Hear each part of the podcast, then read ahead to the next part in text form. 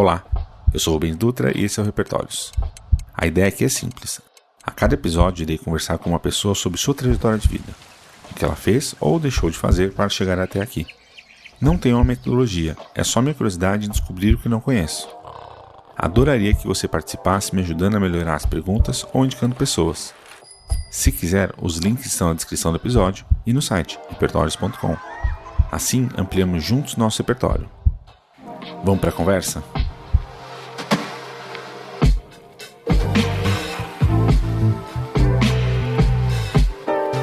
Hoje eu vou conversar com um cara que é um cara que talvez até o Gui devesse, devesse estar aqui para conversar, uhum. mas não.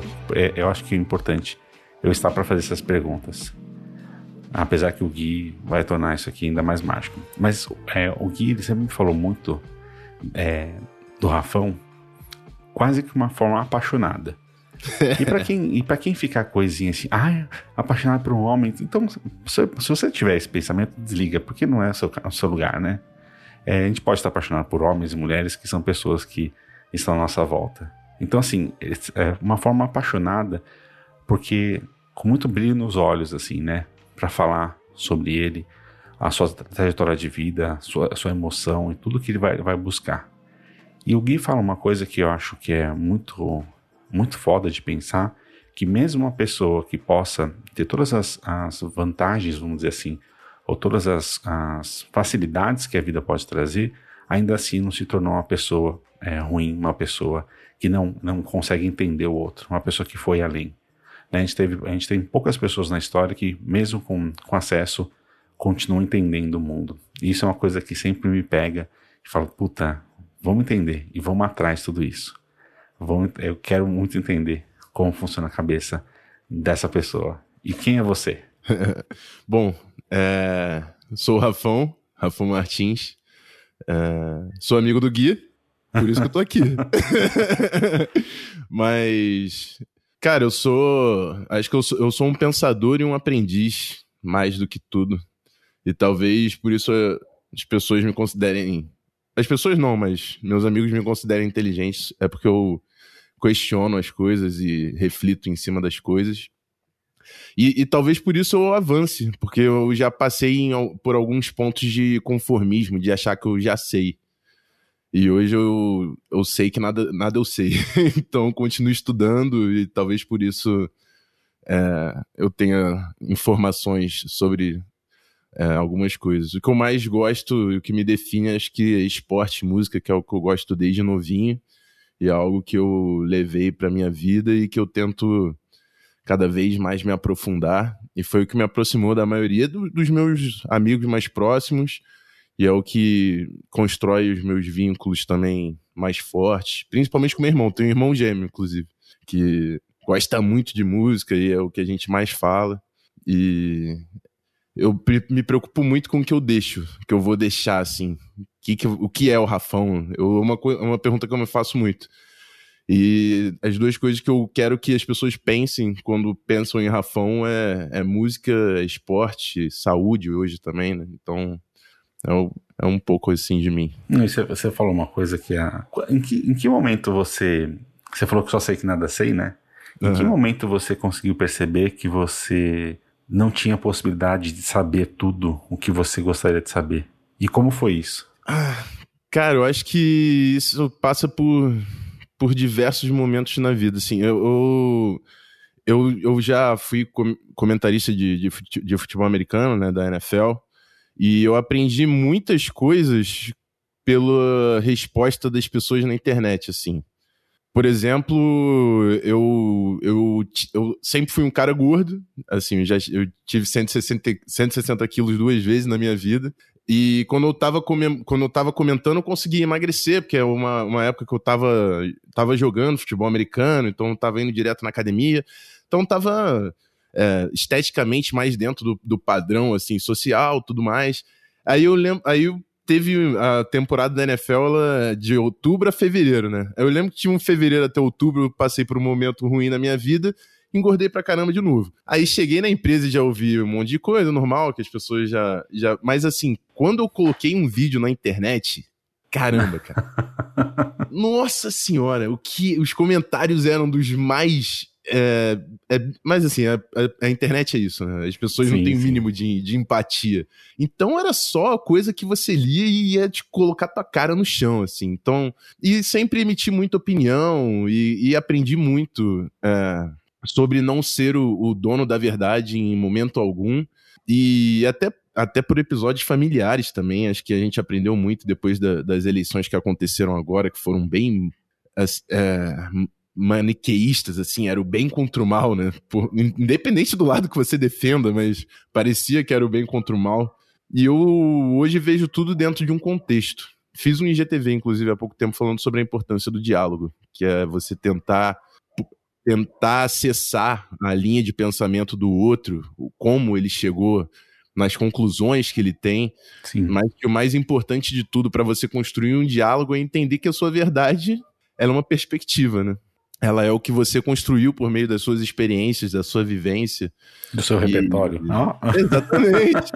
exatamente. Exatamente. E que cada um tem um repertório diferente. Então, você tem que entender o repertório do outro. Eu acho que o, o diálogo ele começa quando você começa a entender o repertório do outro. Sim. Então, é... e, na, e na política, no esporte, que é o que eu mais vivi na internet, parece que é todo mundo especialista e dono da verdade absoluta. Então acho que dentro desse contexto consegui entender que realmente não existe essa verdade absoluta e eu construo e eu evoluo, desenvolvo minhas opiniões e meus estudos é com perspectivas diferentes, com repertórios diferentes e conseguindo ampliar o que, a, o, que eu, o meu campo né, de conhecimento. Sim.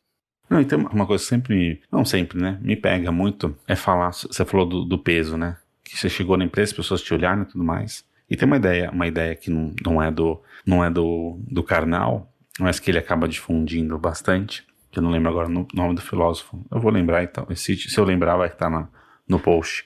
A, que é sobre a, a o que, o que eu não sou, ou que, é, o que eu não sou, eu não, não posso me ofender, eu não devo me ofender.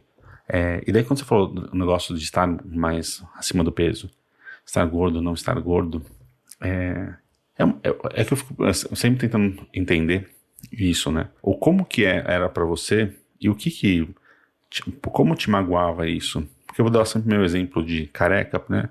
As pessoas uhum. sempre tentaram me ofender de careca.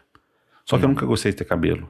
Então, nunca me foi é, relevante alguém falar, ah, seu careca. E uhum. sempre alguém me falava assim: ah, seu, seu gordo, seu barrigudo. Eu olhava pra minha barriga e falava assim: sim, tô gordo, tô barrigudo. E não passava, não, não era nada para mim. E não, não tô falando que não seja para as pessoas, cada um tem, uhum. sabe onde, onde pega. Mas sempre tô tentando entender o porquê que pega pro outro, sendo que aquilo não tem nada a ver com isso, né? Não tem nada a ver uhum. com a pessoa em si. Você é de saber de você. É, então, acho que a gente vive num país que tem uma, uma cultura cultura de, de estética muito forte, cara. E eu não vou negar que isso pode ter é, sido enraizado, assim, dentro de mim como, como algo a se alcançar, por eu ter é, desde criança, assim, ter sofrido, assim, é, tipo, quando você é pequeno, aí você quer ficar com a menina, e a menina não gosta de você porque você é gordinho e tal, acho que isso pode ter afetado até certo ponto. Acho que hoje, com certeza, não, não passa por isso, mas é por ter é, chegado a um condicionamento bom quando eu jogava e depois ter ganho, ganho o peso todo de novo, eu, eu, consegui ver uma diferença assim. Eu tinha mais preguiça de fazer as coisas. É toda uma estrutura hormonal que, que o seu corpo passa, né? Quando Sim, você. Você tem muito tecido adiposo, muita gordura e tal. Eu sempre fui um cara que gostei muito de nutrição. E aí eu passei por um término, né? Eu tive um relacionamento de seis anos. Foi há pouco tempo, foi inclusive ano passado que eu, que eu terminei. E aí, quando eu me vi sozinho e eu passei por diversas reflexões, isso é uma coisa que eu falei pro Gui, inclusive, que é se eu, eu que eu tenho uma empresa agora, né, tenho, tenho a cervejaria e terminei o relacionamento. Eu falei, Gui, se eu passasse por três experiências, por três empresas e três términos, eu acho que eu ia ser o cara mais inteligente do mundo. Porque foram, foram nesses momentos de crise que eu mais parei e comecei a pensar. E dentro desse pensamento eu, eu conseguia refletir e, e, e botar a setinha para onde eu queria ir, assim, é, construir meu, meu próprio caminho. E, e, quando eu terminei meu relacionamento, eu pensei, cara, isso aqui não é o que eu gosto de ser. E, e eu não julgo, porque eu tenho um irmão gêmeo que, que é acima do peso. Porra, é uma das pessoas que eu mais admiro, que eu acho mais lindas da, desse mundo, assim, é, é, meu irmão. Mas eu sabia que não refletiu o Rafael, entendeu? O Gabriel pode até ser aquilo, mas não refletiu o Rafael, porque eu sou um cara que eu gosto de treinar, e eu gosto de, de, de, me sentir bem, de ter disposição. Então, assim, naquela época, quando eu tava na, eu aprendi eu, essa questão, aprendi muito sendo uma figura pública, assim, eu odeio essa palavra de figura pública, de famoso e tal, mas Sim. eu é, naquela época eu aprendi muita coisa porque as pessoas tentam te colocar para baixo de diversas formas e eu fui ganhando casca nisso, assim. Naquele momento, quando falaram aquilo, eu me senti péssimo, mas e hoje eu sei que tudo pega no, nas inseguranças, né? Pode ter sido nessa insegurança de desde pequeno as pessoas te ofenderem por ser acima do peso, aí ter perdido peso, se sentindo melhor e ter ganho muito rápido e depois sofrer essa essa essa crítica tão dura assim. Eu, e, e, são e é assim, as pessoas não têm o mínimo tato. Eu lembro até hoje de uma pessoa, não vou falar nome porque não, também nem cabe falar nome, mas o comentário que eu ouvi foi um dos primeiros quando eu voltei, é caramba, você engoliu um hipopótamo? Aí eu falei, Nossa senhora. Eu não falei nada, mas eu, você dá uma risada, você fica meio desconcertado, mas você não sabe nem como reagir, assim. Não, é, que, é... é, que, o grau é absurdo tamanho, né? Que você fala assim, eu, eu vou rir, né? Porque não tem como, né? é, é tão absurdo a pessoa falar isso. E, e, e, também por, por participar muito de transmissão ao vivo, eu sempre, eu sempre refleti, porque eu sempre reflito em como posso melhorar, é, qual eram os problemas, o que, que, o que me afetava quando eu estava ao vivo. E sempre eram as inseguranças. A, inse a, insegurança ela pode vir de diversas coisas, mas o que mais afetava quando eu estava ao vivo é alguém me perguntar uma coisa que eu não sabia. Sim. E eu ficar desconcertado em falar que não sei. E, e eu acho que, enfim, foram é sempre essas cascas da, que, eu, que eu ganhei muito, né? Tendo essa experiência, eu agradeço demais o, o, o esporte interativo por ter me proporcionado essa experiência de transmissão ao vivo, de, de ter esse contato na internet. E hoje, hoje também as pessoas falam muito no Twitter que eu sou extremamente educado, mas é porque eu, eu, eu confronto e eu tento eh, receber as críticas e, e entender as minhas inseguranças assim como do outro.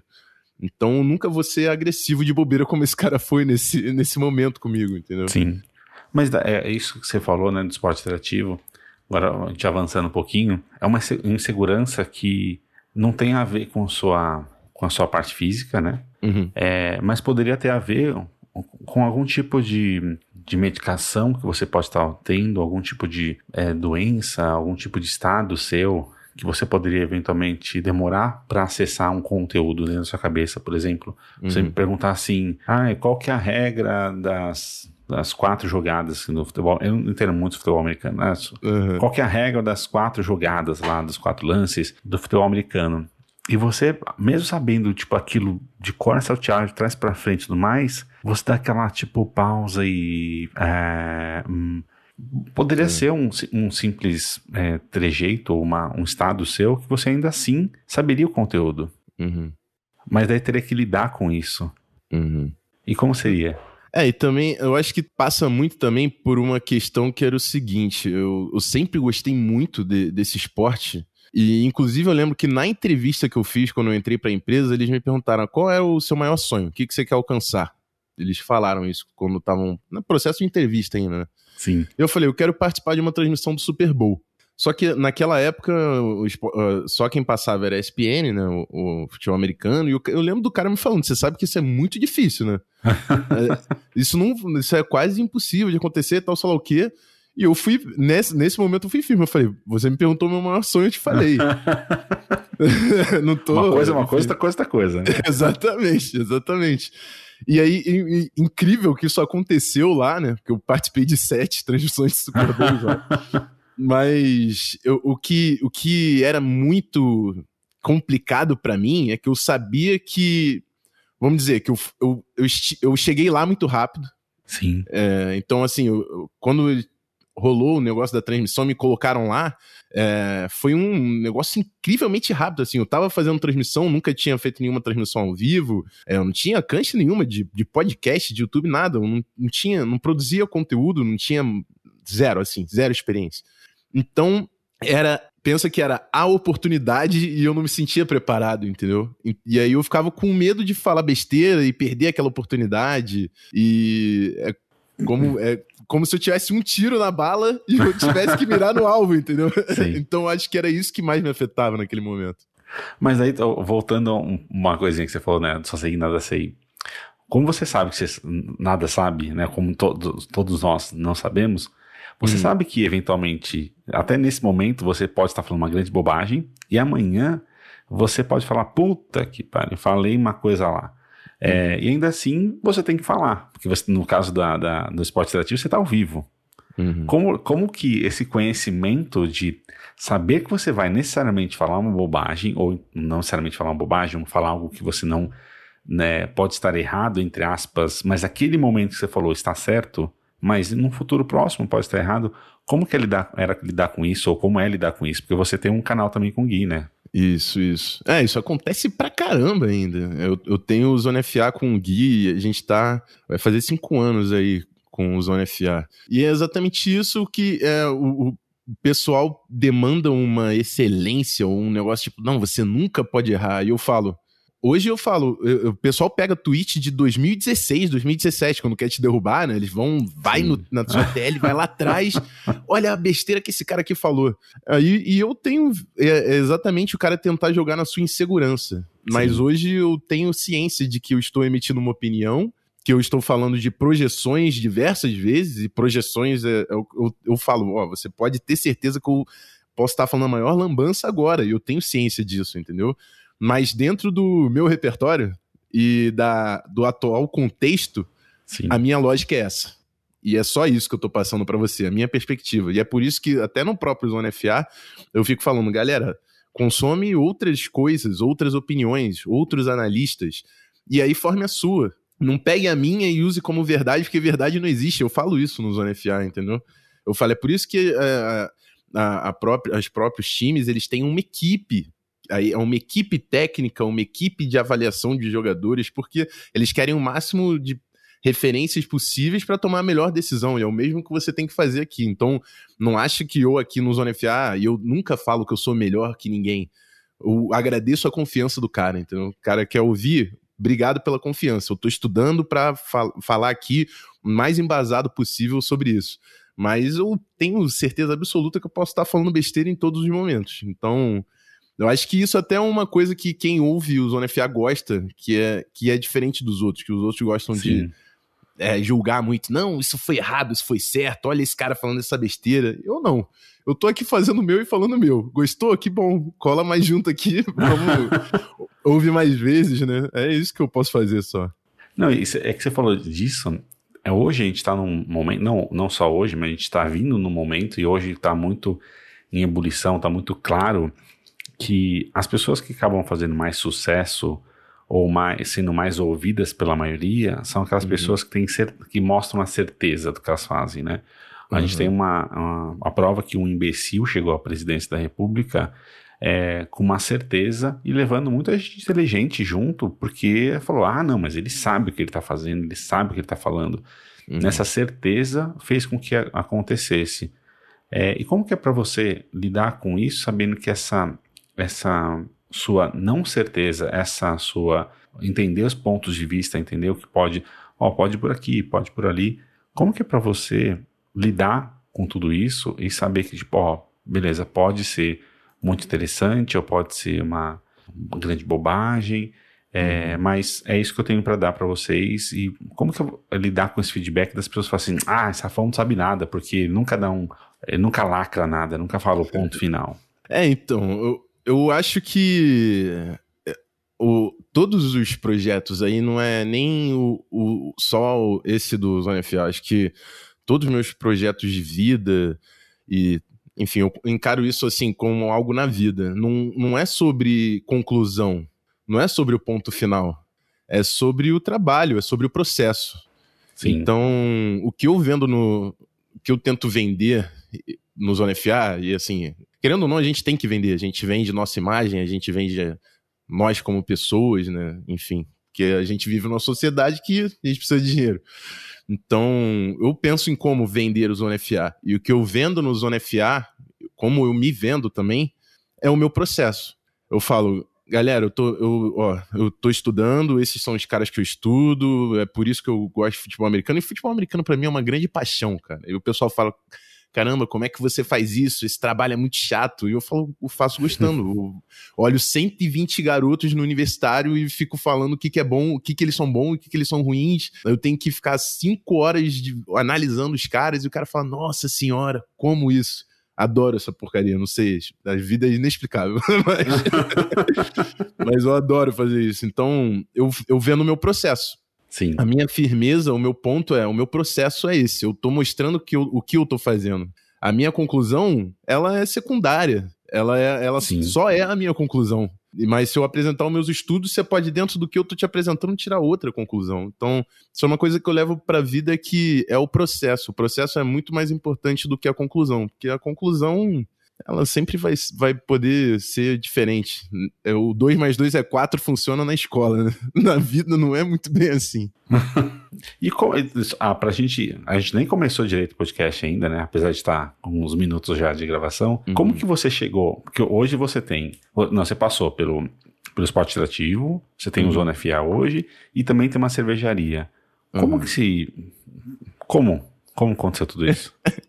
Caramba, tá, vamos lá. É muito doido. Isso é, isso é muito doido, porque até quando o pessoal ia na cervejaria, que eu tava fazendo, muitas vezes eu tava fazendo o as, as visitas, e aí eu contava essa história e eu ficava, caramba, como é que tu tá aqui? Ele fazia exatamente essa pergunta. Pô, tu era jornalista? Aí tu me fala que tu era comentarista, agora tu tá na cervejaria e a, e a minha resposta é, exatamente, eu estou na cervejaria, eu não sei daqui a cinco anos onde eu vou estar. Porque, porque a vida é isso. E a gente tava falando sobre a capacidade do ser humano se adaptar, né? É, eu me adapto à, à, situação, como eu tô tentando me adaptar agora a esse cenário de quarentena que é totalmente novo também. Então, e eu confio na capacidade do ser humano se adaptar porque a gente já provou, nossa história nos prova que nós somos muito bons nisso.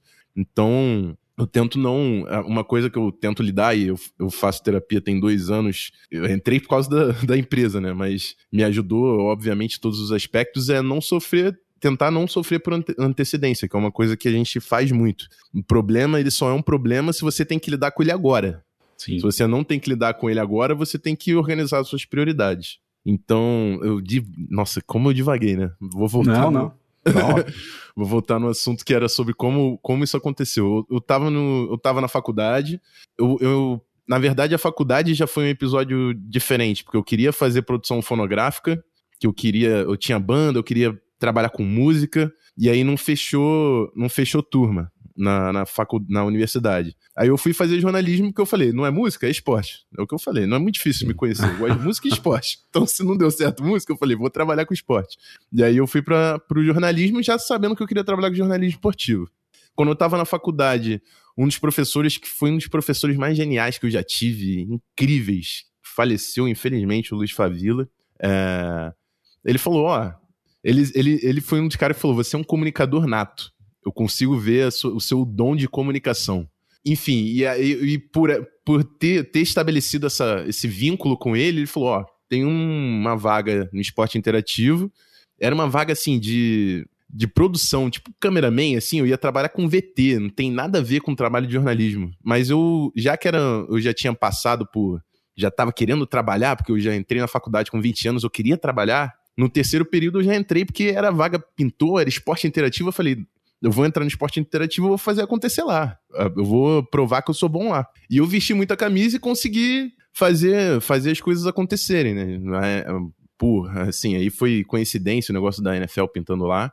Só que aí o que aconteceu é que no esporte interativo a remuneração não era tão boa, e aí veio a pressão dos meus pais. Sim. E fala, e aí, você vai seguir essa carreira? Fica pensando, como é que você vai vai estruturar sua vida. Eles vindo com aquele papo de adulto, né? Eu na faculdade, não tava. não tava como assim, cara? Que papo errado é esse? Não tô pensando nem nisso agora. Mas só que o meu, os meus pais tinham um, um, uma grana que eles estavam querendo investir e eles falaram, pô, vamos, se, for, se você quiser e tal, né? vamos a gente pode fazer isso, tal, sei lá o quê. É, eu não sei, eu não lembro muito bem, eu sou um cara que também tem minha memória não é das melhores, eu não lembro muito bem como é que foi esse papo. Mas eu não sei se foi tão assim, se for interessante para você, vamos fazer. Mas eu também sou um cara que eu tenho muito, eu falo de accountability. Para mim, eu os meus atos são respons responsabilidades minhas, por mais que eu tenha sido influenciado por contexto, por amigos, por pais, eu assumo muito o que eu faço. Sim. E a cervejaria, ela veio num contexto desse, que foi uma sugestão que naquele momento eu falei, meu pai falou, não, pô, vai dar para fazer grana aqui não vai dar para fazer grana ali. Não sei, é, não sei se foi meu pai, deve ter sido mais meu pai, porque minha mãe não é muito dessa. Mas, e aí eu falei, não, beleza, vou abrir mão então da, do esporte interativo. A, a gente tinha perdido a transmissão da NFL, não ia ter mais NFL, e eu tava meio sem uso ali, eles estavam me empurrando para lá, me empurrando para cá, e eu ganhando pouco, desmotivado. Eu saí e fui para a cervejaria. E aí a cervejaria era uma ideia que surgiu do meu pai, mas que eu gostava da ideia e fui, e fui fazer. E aí, fazendo a cervejaria, eu sempre fui um cara de fazer. Eu não, nunca fui um cara muito de planejar. Eu era de botar em prática e, e, ir consertando, assim. Eu ia botar, se fosse em Fórmula 1, ia botar um Fusquinha e deixar ele correndo até ele virar uma Ferrari, entendeu? Eu ia falar, não, precisa trocar a roda. Não, precisa trocar a lataria. Não, vamos trocar agora o retrovisor que não tá dando pra ver. Eu sempre fui um cara meio assim. E aí a cervejaria foi isso. Eu fui apanhando pra caramba e entendendo que aquilo ali era uma coisa enorme que eu não tinha mínima capacidade de fazer sozinho. Então fui trazendo pessoas, fui criando assim o máximo possível de network, e isso era uma coisa que meu pai me falou que talvez fosse seja um dos grandes ensinamentos que esse a gente filtra, eu filtro muito o que meus pais falam, mas esse é muito verdade. Você não precisa saber de tudo, mas você precisa conhecer quem sabe. Opa. E, e deixar de fazer, né? e aí eu fui isso, tá, se eu não consigo fazer, não tem problema. Eu vou, eu vou arranjar quem saiba fazer. E aí fui, e uma consultoria aqui e conhecendo gente ali, e eu fui e a cervejaria aconteceu. Não sei também se, se, se ela apareceu da melhor forma possível, mas ela, ela aconteceu. E ela vai acontecendo até hoje. E eu vou sempre ajustando o máximo que eu consigo. Mas uma coisa que eu consegui ver com toda essa experiência da cervejaria, ela também. O CNPJ surgiu em 2015, então também tem cinco anos aí, por mais que operacionalmente ela exista dois anos, dois anos e meio. Ah, o Brasil, só para contar, demora uns três anos aí para abrir uma cervejaria, se você tá pensando nisso. a, é burocracia, é fácil, né? a burocracia é dura. Então, e durante todo esse aprendizado e todo esse processo, eu entendi, eu, eu comecei, eu entrei numa, na terapia porque a cervejaria quase me derrubou psicologicamente, porque por ser um investimento alto, eu sentia que ela, ela era a minha bala, voltando à mesma referência, ela Sim. era a bala da minha arma, assim. Eu dei o tiro e agora, meu irmão, esse tiro tem que acertar. Eu vou mudar o trajeto dele, mas ele tem que acertar. Eu vou correr mais rápido que essa bala, mas eu é, vou direcionar ela, né? Exatamente isso. Então, me derrubou porque, como, como eu disse, eu não tinha tanta expertise, eu via as coisas às vezes meio, meio desbalanceadas e começando a, a cair, e eu caía junto. E aí eu, eu lembro que eu ligava pro meu pai e gritando e falei várias vezes que eu, que eu queria, queria acabar com aquilo e tudo mais. E aí com a terapia eu consegui entender Rafael diferente da cervejaria, porque estavam os dois eram a mesma coisa na minha cabeça naquele momento. E eu, eu por falta de reflexão não conseguia entender aquilo. Mas se a cervejaria tinha um mês bom, Rafael tava bem. Se a cervejaria, cervejaria tinha um mês mal, Rafael tava mal pra caramba. E tudo isso junto com o relacionamento que eu tinha afetava dentro de casa, afetava o relacionamento. Então, minha vida foi uma tempestade aí durante dois anos. E com a terapia eu consegui estruturar as coisas melhor na minha cabeça. Inclusive, eu fiz uma tatuagem de um yin yang com insumos cervejeiros, que é exatamente para marcar esse Eu Bom. falei que eu não tenho uma memória muito boa, então eu marquei na pele. marquei tipo na... filme Memento, né? Exatamente, para lembrar, eu, eu marquei na pele. Assim como eu tenho uma tatuagem de um pezinho de academia, que é para marcar também para lembrar, cara, você é esse cara, você, você gosta disso. Então eu, eu, eu, marco as coisas. Então, em cima, em cima disso que você estava falando, te interrompendo, mas é, mantendo essa continuidade, é, eu queria saber que você me falasse é, qual foi o momento mais importante na sua história, assim, aquele que te ajudou a te definir. Você passou uhum. por, por alguns aí, mas eu acho que, tipo, talvez esteja nesse meio que você já falou, ou uhum. talvez seja um pouco mais para frente, mas é, qual foi o momento assim que mais te ajudou a te, te definir assim, é, tipo, ah, esse é o esse é o Rafão. Cara, é... foram dois. Foram dois. O primeiro momento foi com uns seis meses de terapia, assim, que eu consegui separar Rafão e cervejaria e entender que as duas coisas conseguiriam caminhar separadas. Hoje, por exemplo, eu não tô no operacional da cervejaria. A cervejaria ela é minha empresa, mas o operacional dela, por não ser o, como eu falei, eu, como Rafael, queria outras coisas. Eu queria. Eu sou esporte música e a cervejaria, eu tentava colocar esporte música nela, mas ela era uma cervejaria, entendeu? Sim. então, é, mas isso era uma tentativa minha de, de dobrar uma barra de ferro, entendeu? Porque eu queria fazer a parada dentro daquilo. E, e não é exatamente isso. Então, eu saí do operacional e eu acho que a cervejaria respirou melhor e eu respirei melhor. Com esse, com esse com essa separação. Mas eu acho que todas essas reflexões elas foram exacerba exac exacerbadas. Exacerbadas. Em... É, perfeito. Quando eu sei que nada sei, então pode corrigir à vontade. Sim, é assim que a gente aprende. E com, quando eu também terminei meu relacionamento, que eu eu fiquei num. Eu, eu acho que eu criava várias bengalas, assim. A cervejaria ela era uma bengala que eu tava apoiado para andar e o meu relacionamento a mesma coisa. E por muito tempo foram meus pais a, a minha bengala. E aí eu falava, cara, e aí eu, eu, eu, eu, faço muita metáfora, não? Eu falei, cara, eu tenho que andar sozinho, eu tenho que pensar Rafael, não tenho que pensar em mais nada para eu conseguir fazer uma projeção do que, que eu quero e, não, e entender eu nesse, nesse mundo. Então acho que o, o término do meu relacionamento foi um, um grande momento de, de, reflexão que me fez parar e, e recalcular a rota, né? Eu, eu, recalculei rota pra caramba nessa vida, que foi da primeira faculdade que não deu certo para a segunda, da, da profissão de jornalista que eu pulei fora e fui pra cervejaria, e da cervejaria que eu pulei fora, o relacionamento que eu pulei fora. Então, tudo isso aí é você recalculando rota, eu acho. E é o que eu falei pro Gui de três relacionamentos terminados e três empresas, eu seria o cara mais inteligente do mundo, é porque eu acho que são nessas nossas crises e nesses obstáculos, nessas frustrações, são, é, elas são a nossa melhor oportunidade de evoluir. Porque quando você tá bem, é difícil você falar onde tá para melhorar, porque você tá bem, né? Então você fica conformado por estar bem.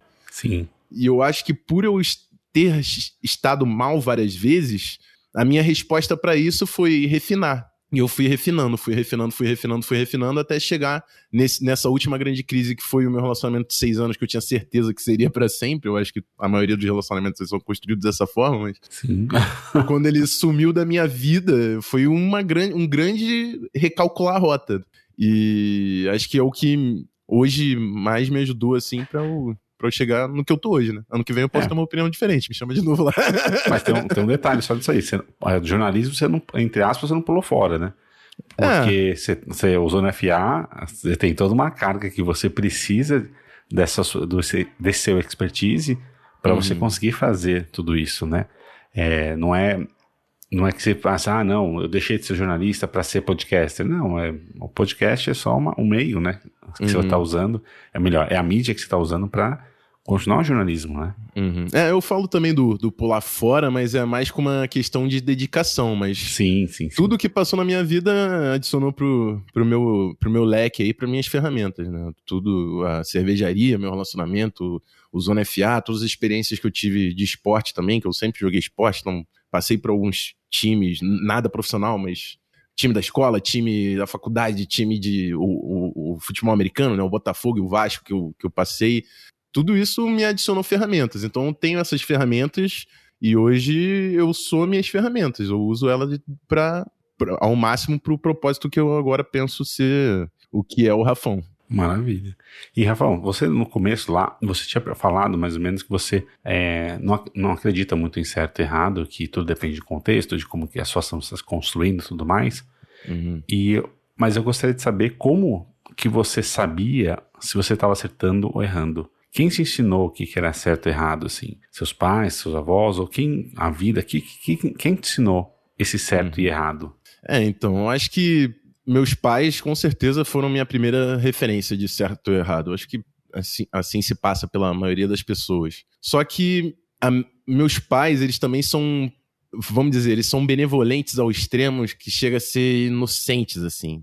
É, é horrível, eu tô julgando ao fazer essa colocação, né? Eu tento evitar ao máximo. Mas é, é, é, uma coisa que eles sabem que eles têm dificuldade de falar não, porque eles, eles, por terem uma, uma condição tão boa, eles sentem a necessidade de ajudar quem não tem. Sim. Então, e, mas isso criava vários penduricalhos ali neles, entendeu? Porque eu sempre falava que essa ajuda era uma bengala que a pessoa que você estava ajudando não, não conseguia largar que ela começava a contar com aquela bengala e a ajuda começava a se tornar um compromisso que você criou ah, com aquela sim. pessoa. Ih, sei bem.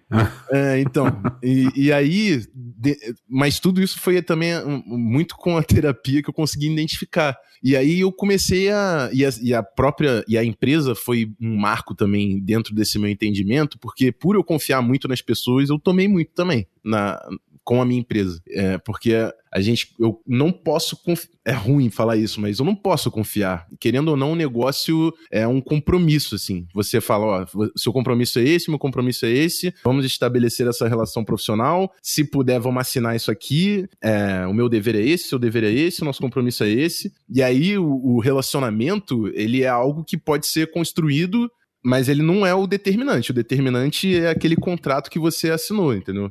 Então, assim, isso passa por funcionário, por fornecedor, por cliente. Eu, é, eu, eu sei que o lado pessoal, a gente está lidando com pessoas. Independente se é cliente, se é fornecedor, se é funcionário, são pessoas e, e esse vínculo ele vai acabar acontecendo. Mas eu, eu sinto que eu nunca posso perder a perspectiva do número um, que é o, o, o, o profissional. Porque se eu perco essa perspectiva, é a mesma coisa do que aconteceu comigo de eu achar que eu sou a empresa. Eu não sou a empresa, sim, eu sou o Rafael. Então, sempre que eu assino um contrato, eu estou gerindo a empresa. E isso sempre acontece quando o funcionário pede um vale para o mês que vem, ou o cliente pede prazo porque não consegue pagar agora. Ele joga para você, ele joga a culpa no seu psicológico. Ele fala, Sim. Rafael, ele não fala solteirê. né? Sim. Ele vai falar, pô, Rafael, você sabe que eu tô passando dificuldade. Só que o Rafael tá gerindo a solteirê. Eu vou falar, eu, Rafael, sei, mas a solteirê não é banco, não trabalha com crédito. Sim. Ela é uma cervejaria. Então, eu então acho que a, a, empresa me ajudou muito a, a separar isso e, e, e entender o, o, certo e o errado de forma diferente, que o certo não é só fazer o bem. Que eu, eu sei que eu posso, eu, eu posso ajudar, né? O, o funcionário está precisando, eu vou ajudar, eu tô fazendo bem, teoricamente. Eu tô, mas eu tô fazendo uma generosidade. E a empresa não é uma ONG. Ela ela vive de lucro, enfim, a gente tem que botar o, as perspectivas da, da onde a gente está inserido, né? É, Sim, é só isso que eu, que eu coloco. Então, assim, eu, é exatamente isso. O, o, certo e o errado, ele depende do, do, contexto. Não é só você querer ao máximo ajudar, querer ao máximo fazer o bem. É você dentro das suas possibilidades, é claro, você pode estender, mas você saber e deixar bem claro quando você está fazendo uma caridade, uma generosidade, mas também entender que o que você tem que fazer é honrar os seus compromissos, honrar a sua palavra. E a partir desse momento que você está honrando sua palavra, por mais que você não estenda, não, não saia a, além da sua alçada ou além do que você tinha que fazer, você pode estar ok, por mais que você, enfim, pareça o não o não parece duro muitas vezes, né? Mas ele é necessário. Sim, mas você falou uma coisa que você falou de uma pessoa que tem uma condição financeira, mas muitas vezes clientes e pessoas se aproveitam da sua generosidade, da sua benevolência é, psicológica ou física ou de disposição ou até de conhecimento para te, uh, entre aspas, usar você para. Ah, mas você sabe tal coisa, você pode me falar. Uhum. Você tem tal dinheiro, você pode me emprestar. Você tem tal tempo, você pode dar para mim. Uhum. Então, é. E às vezes na nossa sociedade, que as pessoas, que, principalmente no, no, Brasil, né, que a nossa sociedade brasileira, nossa cultura, é muito de tipo, ah, tá bom, vai, tudo bem, eu vou te dar esse meu tempo aqui, essas minhas quatro horas no dia para poder fazer isso para você, porque eu, uh, você é bonzinho, ou eu sou bonzinho, vou te ajudar nisso. É, isso é uma coisa que eu uh, falo bastante, com, converso muito com o Guilherme, converso muito com alguns amigos, de quando as pessoas se aproveitam da gente é, por conta disso, né? Tipo, esse, esse. É como no europeu, né? Tu não fala mal do europeu, fala que ah, o europeu é muito grosso. Assim, não, o europeu é muito seco e verdadeiro naquela, naquele ponto. Assim, ah, você me ajuda? Não. E ponto. Não, não te ajudo. Porque isso não é ser é ruim ou ser rude. É ser, é, é um fato, né? Ó, isso aqui não posso fazer por você, porque isso aqui é meu ganha-pão, ou isso aqui é meu tempo de vida, isso aqui hum. é o que for. Então, é o costume que... do jeitinho também, né? Sim. Não, e é isso, né? A gente tem um, um jeito namorador de falar, vamos dizer assim, uhum. que faz com que a pessoa, ah, não, mas é só hoje, né? Não, é só isso, mas não, é só aquilo.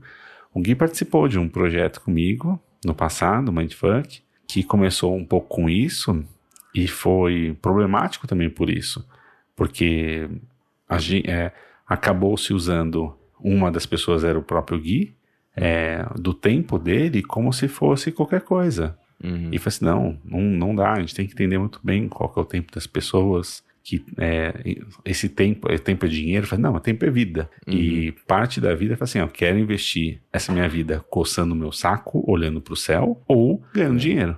É. Eu, eu, posso escolher isso, né? então, esse, esses dois pontos, eu acho que você falou muito da, da, questão financeira, muito, mas também tem essa outra coisa que, ah, vou usar o Rafão, porque o Rafão sabe esse negócio de, aqui de da, da NFL, como que vai funcionar assim, sensado, vou pedir só uma dica aqui. Dessa uhum. dica vai para, sei lá, pro, pra capa do, do, da Globo, e a Globo vai ganhar milhões com isso, sei lá, mas uhum. é um ponto que é tipo, remunera.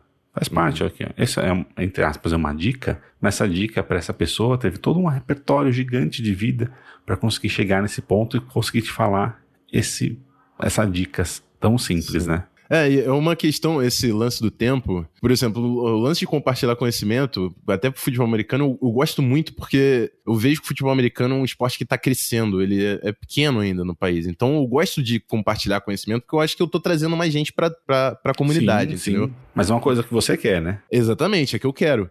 Agora, falando em relação ao tempo que eu não quero, é um, um que acontecia na cervejaria. A gente tinha entregas segunda e sexta, a logística funcionava de segunda e sexta. E aí o cliente barra abria final de semana, nos programava, acabava a cerveja sempre final de semana e queria a gente entregando sábado. Sim. E aí eu, eu aí só que com o início de empresa, né, tá a empresa toda falando, não, a gente tem que fazer, a gente precisa botar dinheiro para dentro, vamos, vamos fazer. E aí eu parava tudo e falava, olha só, se a empresa não der certo, porque a gente não entregou final de semana, a gente vai cair por causa disso porque eu não vou viver minha vida atendendo pedido de socorro durante o final de semana, porque isso vai implicar diretamente na minha vida pessoal.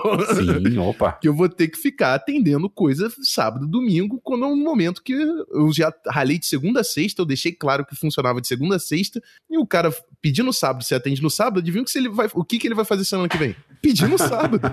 Fala assim, ah, dá pra pedir no sábado, nem vou pedir durante a semana. exatamente, exatamente. Então, não, até pode fazer, ele pode deixar um estoque menor, porque ele fala assim, ah, qualquer coisa eu posso pedir que ele vai me entregar de qualquer jeito. É, exatamente isso. Então você tem que entender muito bem, e o que eu falo, que eu falo para meus pais nesse cenário de ajuda também é a consequência das suas ações. Né? Todo, todo ato tem uma, uma reação, tem uma consequência, então você tem que sempre tentar calcular o, qual é o impacto que, que essa ação vai, vai. Qual é a mensagem que ela, que ela passa, né? Total.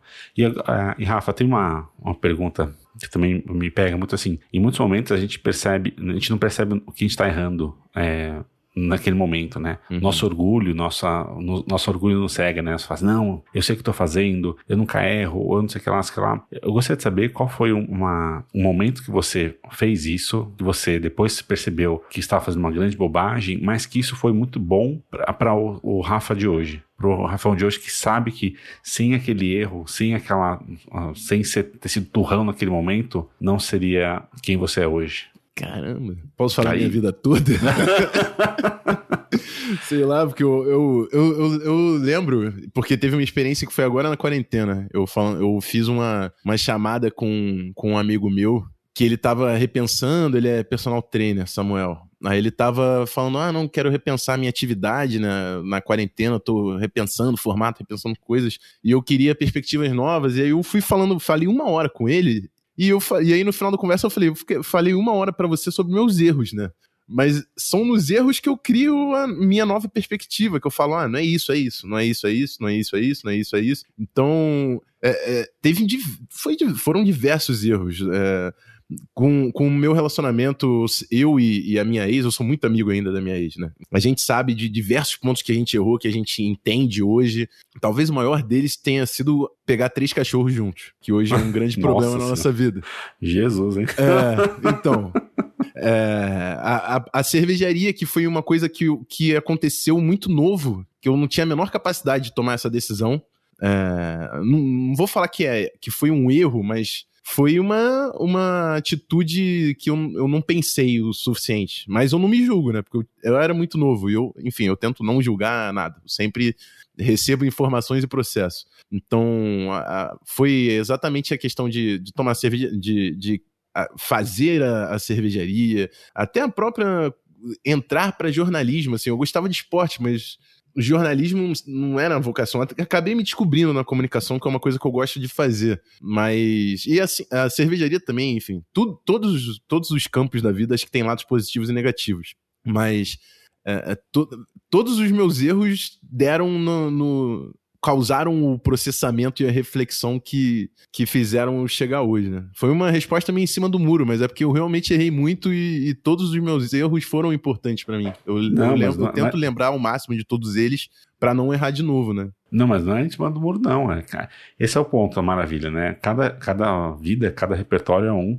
É, tem pessoas que alguma coisa marca demais na vida, tem pessoas que, é, como você falou, são micro erros que vão marcando, e é assim, né? Tipo, que nem eu, eu, falava muito pra uma amiga assim: é, às vezes um relacionamento pode acabar por uma de uma pedra uhum. gigantesca, tipo uma, uma traição, alguma coisa ruim que aconteceu, uhum. ou por milhões de pedrinhas que vão no dia a dia minando aquela relação, né? Perfeito. Então não é, uma, um, é tipo, ah, é só assim que faz, e tem muita coisa, né?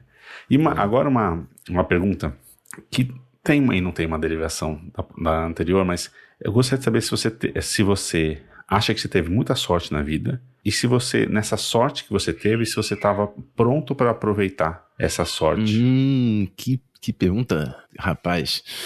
Eu, eu tenho, cara, eu tenho ciência que eu tive muita sorte na vida, cara, porque pela condição social que, que meus pais conseguiram alcançar, que eu sei que é, é a exceção da exceção. É, então, eu agradeço muito, porque se eu conseguir todas as ferramentas que eu tenho hoje, as experiências que eu tive na empresa, a, enfim, a faculdade, cursos que eu passei. Cara, eu tenho um leque imenso de, de ferramentas que eu só consegui porque os meus pais conseguiram prover isso para mim. A gente tem que ter também, às vezes, o, esse pé no chão de pensar, né? Porque é, eles que fizeram muito por mim quando eu era mais novo. Então, sim. É, eu tenho muita sorte deles terem conseguido me, me inserir. Não é que eles me inseriram onde eu tô agora, porque o meu caminho, eu fui. Vocês já viram que tiver, teve diversos tropeços aí, fui caindo para um lado e para o outro, mas é, é, todas as ferramentas que eles me proveram, né? Então eu tenho sim muita, muita sorte. Qual era a segunda pergunta? Não, e se você, com toda a sorte que você teve, se você acha que você conseguiu, estava é, pronto é. a aproveitar ela, né? Ou você soube lidar com ela. É, então, eu acho que eu nunca sei lidar com nada. Até hoje eu não sei se eu sei lidar com as coisas, eu tô tentando. muito bom, muito bom. Eu tento fazer o máximo. Se eu, se eu conseguir lidar, cara, é uma, aí já é uma verdade muito absoluta que eu não vou conseguir te passar. Ai, maravilhoso. Vamos lá. E qual, qual o melhor conselho que você recebeu na vida?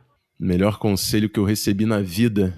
Isso. Cara, uma coisa que, que, que me ajudou muito era é, aí é, é, difícil, porque é uma coisa que às vezes não impacta tanto as outras pessoas. Eu, às vezes, fico pensando em como eu posso passar uma mensagem que vai fazer bem para todo mundo. Mas uma coisa que me marcou muito, que marcou até hoje, que foi crucial para mim, é, é entender quem é o Rafael Martins. Quem é, quem é, quem você é, o que você quer conquistar, né? É, que passou na minha terapia quando a minha, quando eu cheguei na terapia, a minha psicóloga falou: "Você é um CNPJ. Parabéns. Seu número social é esse aqui.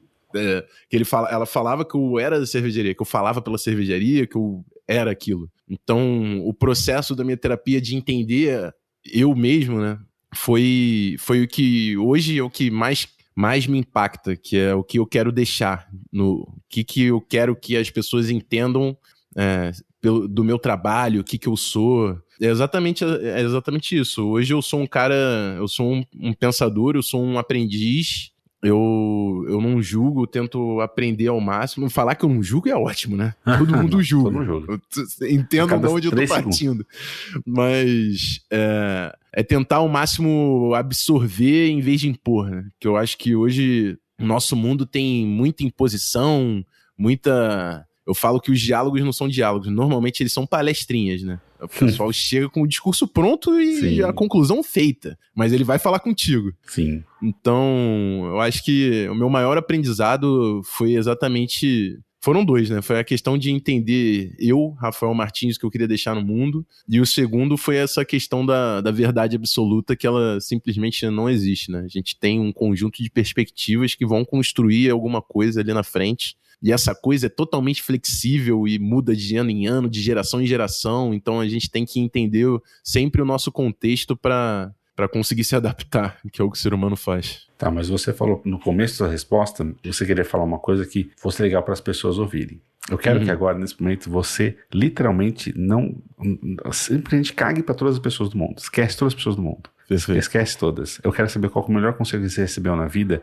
Pode ser aquele. Tipo, tem um amigo que me falou uma coisa que eu acho maravilhosa, que é tipo, é, como que é o melhor jeito de fazer cocô? Que é você colocar um banquinho embaixo ali e você uhum. a, a levar suas pernas. Esse é um conselho que pode parecer imbecil, mas é muito bom. Uhum. Eu, quero, eu quero um conselho que é só seu, só serve para você. Que só você recebeu, você recebeu, sei lá, do, porteiro do prédio, do, da sua avó, não sei. Um conselho que você ouviu que falou assim: esse conselho te norteia, vamos tá. dizer assim. Um, um, conselho que já passou por, por esse episódio aqui é exatamente o, o, Um problema, ele só é um problema quando você tem que lidar com ele agora. Maravilhoso.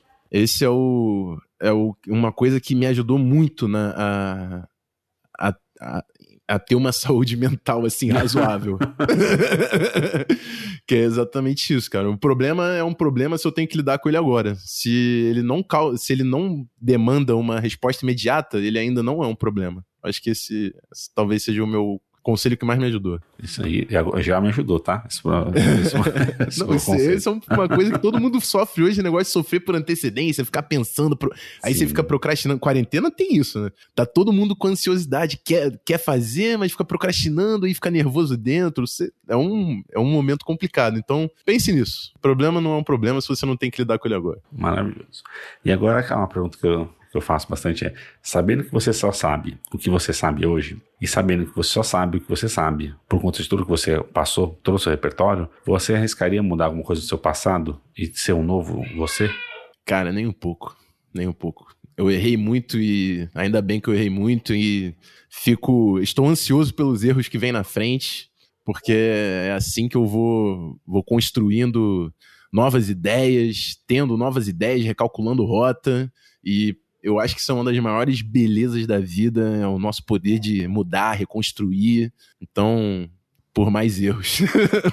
Maravilhoso. E eu queria saber como que você faz para enriquecer seu repertório e não ficar apegado demais a tipo, ah, esse é o jeito certo de fazer, aquele é o jeito uhum. certo de fazer. Como você faz para aumentar seu repertório? Cara, eu, eu gosto de ler bastante, eu ouço muito podcast, eu ouço o repertório, então Bom, eu recomendo. que é exatamente é, novas ideias, né, cara? E, mas eu gosto de ler bastante. Eu, a gente falou do Sapiens, eu não lembro se estava em off ou se estava no programa. O Sapiens não, não é um grande livro. Hoje, exatamente para lidar um pouco com a ansiedade, eu estou lendo sobre estoicismo. É, tô uhum. lendo Memórias a mim mesmo do Marco Aurélio. Então eu gosto de leitura, cara. Isso é uma coisa que eu falo com meus amigos que eu não quero saber as faculdades que você fez, não quero saber nada. Eu quero saber os livros que você leu, porque eles dizem muito. Então, é, leitura é um negócio que eu tento exercer bastante para para reconstruir minhas ideias e ganhar novas perspe perspectivas. Né? Por que você gosta da leitura? Cara, a leitura, eu sinto que o nosso mundo vive hoje com ansiedade, eu tenho muita ansiedade, assim, às vezes. E a leitura é um negócio que você não consegue fazer com pressa. Eu, pelo menos, não consigo fazer com pressa. Porque quando eu leio com pressa, eu não entendo nada do que eu li. Sim. Então a leitura é quase uma meditação para mim, porque eu paro e leio. E aí eu coloco um reloginho lá, 30 minutos pra apitar, e não interessa se eu li uma ou 10 páginas, ou enfim, eu vou ler 30 minutos, assim, que é o tempo que eu tirei pra leitura. Só que eu paro, entendeu? Sim. Então, me dá novas ideias e me ajuda um pouco a entender o, o ritmo da vida que às vezes acelera e você perde. Então, eu gosto da leitura por causa disso. O William Glasser ele fala um pouquinho sobre a leitura aqui, como se fosse um dos piores é, jeitos de aprender alguma coisa, mas ele é um pior porque você tem, entre aspas, tem que dedicar mais tempo, né? Você tem que focar uhum. mais tempo. Mas também ele é um dos, dos que mais é, consolida alguns conhecimentos, porque você tem que se dedicar mais tempo. Então uhum. tem esse joguinho, né? Que tipo, você tem que dedicar muito tempo para uma leitura. Então ele só tem uma única via, uma via mais simples, né? De, da, das palavras mas ao mesmo tempo você tem que se dedicar muito tempo e por conta dessa dedicação, dessa toda a, a inter-relação da linguagem, da, da, das palavras e tudo mais, você consegue trazer muito conteúdo ainda assim. É maravilhoso. É. E agora eu queria saber uma coisa que melhor te define hoje. Qualquer coisa que eu falo assim, ah, é, o Rafão é definido mais por isso. Não que as outras coisas não sejam importantes para você, mas o que, que você acha que mais te define hoje? Pode ser um projeto, um trabalho, um curso, um filho, um esporte, uma grama, não sei. Uhum. Qualquer coisa. A gente, não precisa, a gente não precisa ficar no padrão sociedade, né? De, ah, uhum. é o projeto X ou a solteirê. Pode, pode ser também solteirê, mas uhum. qualquer, qualquer coisa. Cara, o que mais define o Rafão hoje, e aí eu vou falar do hoje, é, é o futebol americano, que é é, é, a, é, uma, é a grande paixão que eu tenho e é o que eu, eu decidi me dedicar mais esse ano, que é uma coisa que eu nunca me permiti por, por todos os compromissos que apareceram na minha vida, né? É, faculdade, depois o jornalismo e depois a cervejaria, eu nunca parei e falei, vamos me dedicar ao futebol americano. E sempre foi uma coisa que eu carreguei. Por mais que tivesse quase caindo na minha mão diversas vezes, era, uma, era uma coisa que eu ficava carregando, entendeu? Sim com a quarentena e todas essas, esses, essas mudanças que aconteceram, futebol americano é uma coisa que eu falei, não, vou parar agora, eu quero me dedicar ao, a, a esse esporte. E eu acho que o esporte ensina muito em diversas questões sociais, e aí passa por todos os esportes. Eu, eu, eu voto muito em, em, em, na importância social do, do esporte também. É, mas é isso, hoje o, o que mais define o, o, o, Rafão, com certeza, além de todas as minhas viagens aí, minhas divagações e a, e a comunicação que faz parte do, do, grande parte do meu repertório é o, é o futebol americano, sem dúvida. você falou, né, o, o esporte tem uma, uma coisa que, para quem pratica, eu não sou um grande praticante de esporte, mas lembrando lá da minha infância, uhum. mas o esporte é uma coisa que para quem vai, aprende que o erro é, é, é, o grande, é o que mais te ensina, né? Uhum. Eu sempre lembro de, é, entre aspas, quase me afogar na piscina fazendo natação, é, ou no, no vôlei, é, errar o tempo da bola para fazer o saque ou para cortar na rede. É, cada vez que eu errava, eu falei, caceta, faltou só isso daqui. Uhum. só que, quando a vez você acertava, eventualmente você não sabia por que você tinha acertado. Você falei assim, por que eu acertei? Será uhum. que eu, uhum. foi o tempo? Será que foi o pulo? Será que não sei o que lá? E eu sempre fico pensando nisso, né? O, o erro no esporte, ele constrói sempre mais do que o acerto, porque se o acerto não vier consciente, uhum. que, que, que, que serve, né? Exatamente. De repente até foi um impacto na minha forma de pensar, né? A gente Sim. nunca sabe de onde vêm as nossas ideias, mas com certeza eu, eu levo muito, assim, de, de analogias, até na própria solteria, quando eu estava mais envolvido operacionalmente, eu, eu usava muito analogias de esporte, porque eu fui criado bastante em cima disso, foi uma paixão que eu tive desde cedo, né? Foi futebol, depois foi basquete, depois eu parei no futebol americano, mas sempre pratiquei esporte, sempre tive amigos por causa de esporte. É, e, e, que vínculo que é um, uma amizade de um time, assim, é incrível. Sim. Então, eu acho que é um vínculo que se uma empresa tem esse sentimento de time, é, isso é incrível, porque você está lidando com, com seres humanos, né? Então, se você tem uma convergência dessas pessoas para trabalhar como um time, isso vai além de muito de muito conhecimento técnico. A força dessa, dessa, desse, desse trabalho conjunto é, é sensacional. Então, o esporte ensina muito, assim, e certamente é, é grande parte do, do meu entendimento hoje de como pessoa, de vida, assim. E eu queria fazer uma pergunta bem simples, assim, né? É, você gosta, é bom ser você? É bom, cara. É, eu acho que é bom ser, eu acho que é bom ser todo mundo. É bom, não é bom ser todo mundo, vai. Eu tenho saúde, eu tenho capacidade de, de pensar, eu tenho minha família, enfim, eu, é ótimo ser eu porque eu tenho tenho diversas possibilidades na, na, na minha frente, assim. Às vezes a gente a gente foca muito nas expectativas, né, do que a gente queria ser, ou do que a gente vi, como a gente se via com a idade X, ou como vai ser lá na frente. E pelo contrário, eu sinto que eu tenho saúde, eu tenho, tenho um, um, um supporting cast, né, uma rede de apoio incrível, eu tenho amigos, então é, é ótimo seu. Viu? Às, vezes, às vezes você, você divaga pro, pro todo, né? não tem, o todo não, é só você. É.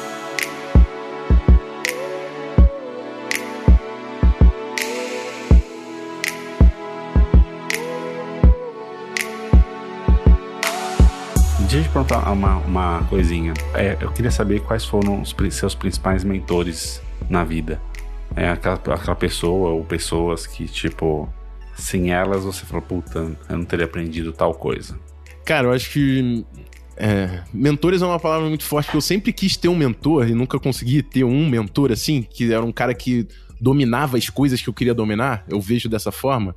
Sim. Mas os meus mentores são as pessoas que eu, que eu tive mais troca. Que, então eu falo do Gui, eu falo da Amanda, que é a, a minha ex, eu falo do, dos meus pais, o meu irmão Gabriel, e são esses principais, assim. Meu irmão gêmeo, né, que é o que eu tenho. Eu tenho dois irmãos mais velhos, mas o meu irmão gêmeo eu tenho um contato mais mais forte, assim, mais próximo. Sim. E eu, eu queria que você me passasse é algo para ampliar meu repertório. Você falou de alguns livros, eu queria saber o que, que você acha que é, seria interessante eu, eu dar uma olhada para ampliar meu repertório aqui de vida. É, eu passaria livros, mas eu já sei, eu sei que você já leu Sapiens.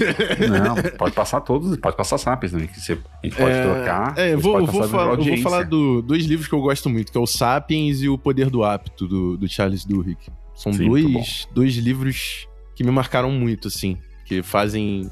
construíram bastante do meu repertório. Você falou Poder do Hábito, tem uma, uma entre aspas, uma sequência, né? Que é, é Mais Rápido e Melhor. Uhum. É, que também é uma sequência bacana, se você está no mundo dos negócios. Queria falar um pouquinho sobre como que você trabalha de uma maneira mais efetiva, pausando parando uhum. e planejando, Perfeito. ao invés de você sair, ah, sair correndo. Espera aí, espera aí. Vamos olhar muito que até a metodologia ágil que todo mundo fala hoje, é muito difundida nas empresas. Em grande parte dela é, é começa num parar, olhar o cenário, discutir, depois agir. Mas agir meio. É, você começa a agir antes do que talvez você agiria lá na frente, só que você minimiza os erros de maneira bizarramente. É, é, você diminui muito os erros assim, né? No começo, se você pegar e falar, não, mas aí o ponto é, você tem que saber conseguir construir essa, esse início é, para você poder saber quais são os, os, erros que você vai tentar prever. Mas o mais rápido melhor também é um bom livro. Perfeito, perfeito. E eu queria que você me indicasse uma pessoa para eu falar aqui. O Git indicou, agora eu queria que você me indicasse uma pessoa que você gostaria que eu tivesse esse tipo de conversa que ou você não tenha tido, uma conversa uhum. como essa, ou que você já tenha tido, mas que você acha que mais pessoas no mundo deveriam saber da história dela? Caramba, eu não vim preparado para essa pergunta, eu vou pensar agora. É... eu não vim preparado para a maioria das perguntas. Isso é uma coisa que a gente não passou nesse podcast. Sim. Mas eu, por ser podcaster, eu tenho meus hábitos, né? E eu, eu sempre tenho pauta, cara. Então entrar nesse podcast sem pauta foi um negócio tipo fazer rap freestyle pra mim. Eu falei, caramba, Sim. não faço ideia do que vai acontecer. Mas fluiu. É. É, as perguntas são quase sempre as mesmas, só que eu vou encaixando de maneiras diferentes em cada, em cada episódio. Uhum. E a, a, a, eu tenho a pauta. Só que daí meu entrevistado não pode ter a pauta. Porque se ele tiver a pauta, ele vai ficar amarrado nessas coisas. Sim. Não é pra. Perfeito. Eu vou construindo.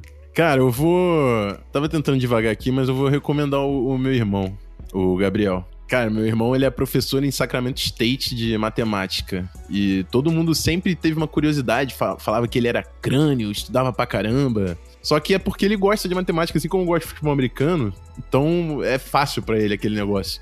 E eu sei que ele tem um entendimento de vida por ter passado muito também da experiência dele por lá. Eu não vou dar spoiler, quando ele passar por aqui, vocês descobrem um pouco mais. Maravilhoso. Eu vou, eu irei, irei atrás do Gabriel, né? Isso. Vou atrás do Gabriel. E eu queria saber como as pessoas podem te encontrar, onde elas te encontram? Twitter, Instagram, Facebook? É, Pode falar todos os canais. Eu, eu, falo muito no, no, Twitter, né, que é, é arroba Rafão Martins, com PH e sem acento. Também tô no Instagram, Facebook eu não uso não. Mas Twitter e Instagram Eu tô sempre por ali. E tô sempre falando pra caramba no Zona FA, junto com, com o Gui e mais a, alguns amigos lá, exercendo minha paixão aí pelo futebol americano. Tanto no, no podcast quanto no YouTube, né? É, podcast, YouTube, a gente tá usado nessa quarentena. Maravilhoso, muito obrigado. Quer que você se despeça das pessoas aí? O que, que você, que que você Ah, achou? Eu queria agradecer pelo convite, pelo papo. É um tipo de papo que sempre, é, quando cutuca e te faz pensar, é, é ótimo, né? Então, adorei participar. Obrigado pelo convite. Desejo sucesso aí na- na- nesse projeto também. E é isso. Valeu por todo mundo. Desculpa qualquer coisa se eu falei alguma coisa errada, enfim. Mas é isso. A gente erra. Ou por mais erros, né? Então, se eu errei, tá tudo bem. Maravilhoso.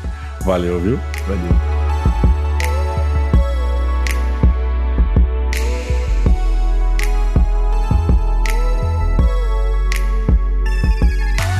Para finalizar, só quero te lembrar de uma coisa. Todos os conteúdos que falamos durante o episódio tem link lá no post. É só acessar repertórios.com. E aproveita que tá lá e me conte o que achou do episódio, o que passou pela sua cabeça enquanto você ouvia. Mas se quiser mandar uma mensagem mais privada, mande um e-mail para ampliar@repertórios.com. Você também pode indicar alguém para eu conversar. É só entrar lá no site e ir na aba Quero indicar alguém. Até o próximo episódio.